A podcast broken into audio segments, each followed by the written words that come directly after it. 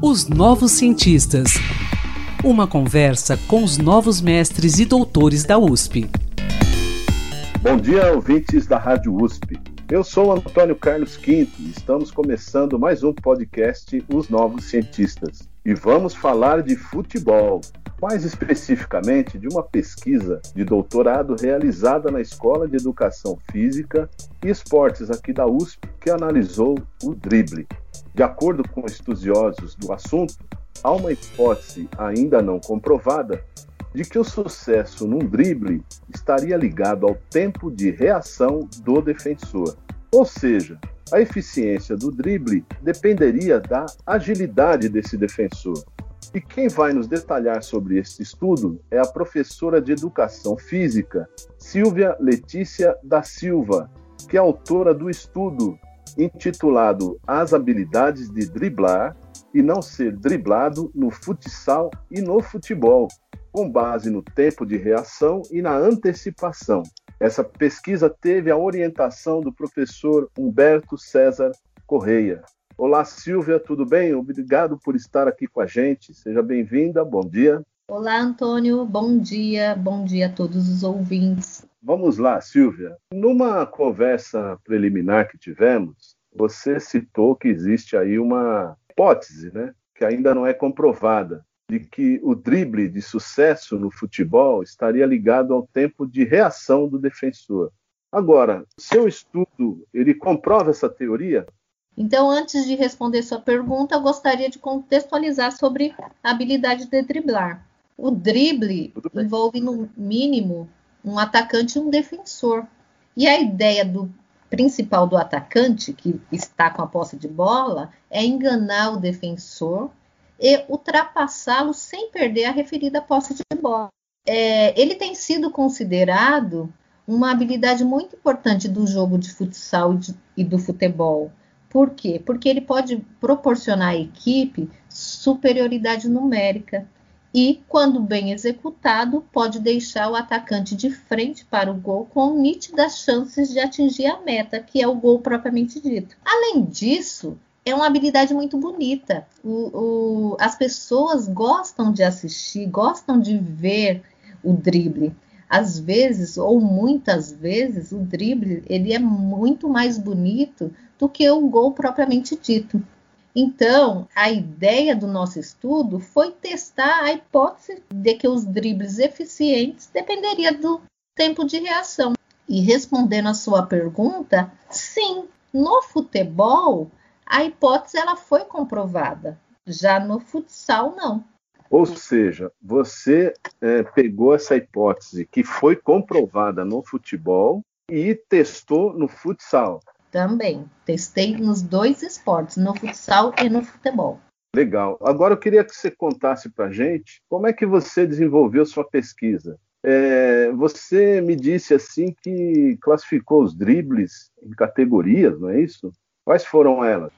Exatamente. A nossa pesquisa, ela, é, nós filmamos cinco jogos de futsal e, e dois jogos de futebol e avaliamos todos os dribles dos jogos. Importante destacar aqui o que é o tempo de reação. O tempo de reação é entendido como tempo gasto pela pessoa após a apresentação do estímulo para iniciar a sua resposta. Pensando no tempo de reação, nós definimos três tipos de drible. Por quê? Porque o tempo de reação ele pode ser influenciado por três aspectos: tempo de reação simples, tempo de reação de escolha e tempo de reação PPR.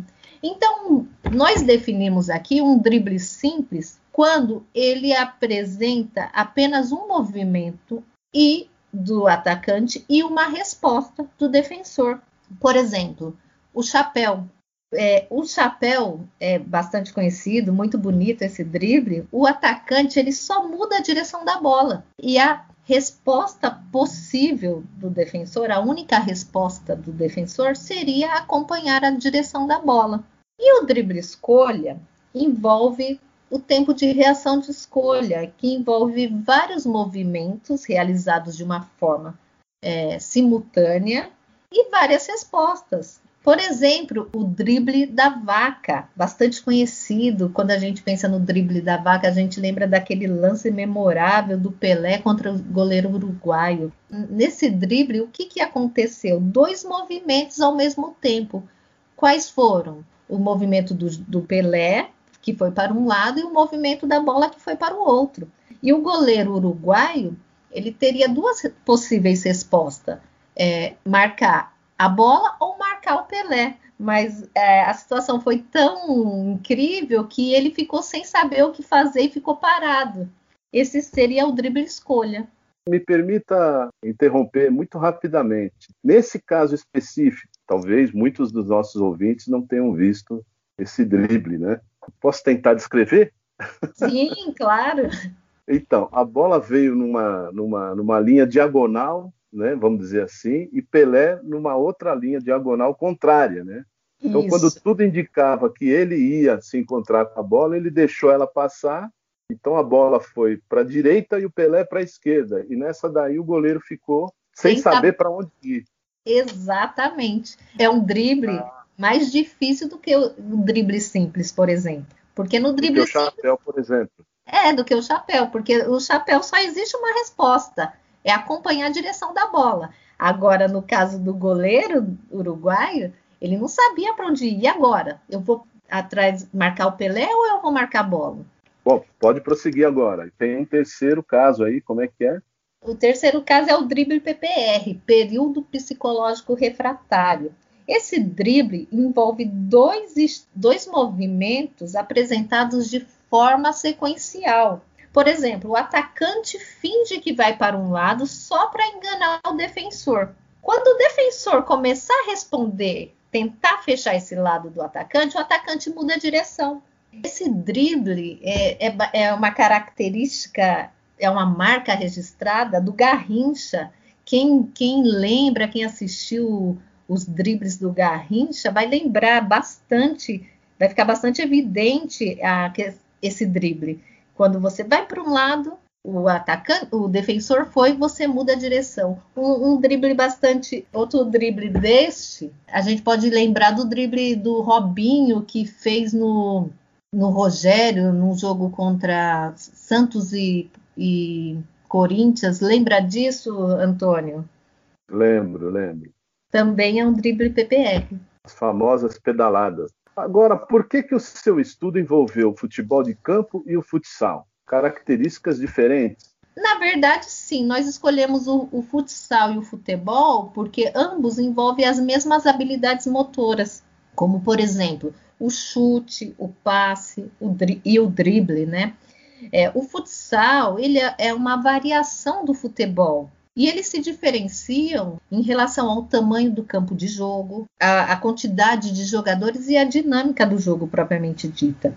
O futsal ele tem, tem sido visto por muitos professores, é, preparadores físicos e treinadores como uma escola para o futebol. Os jogadores de futebol que vieram do futsal, eles geralmente eles são bons dribladores, como por exemplo o Ronaldinho Gaúcho, o Ronaldo Fenômeno, o Messi, o Neymar e o Cristiano Ronaldo.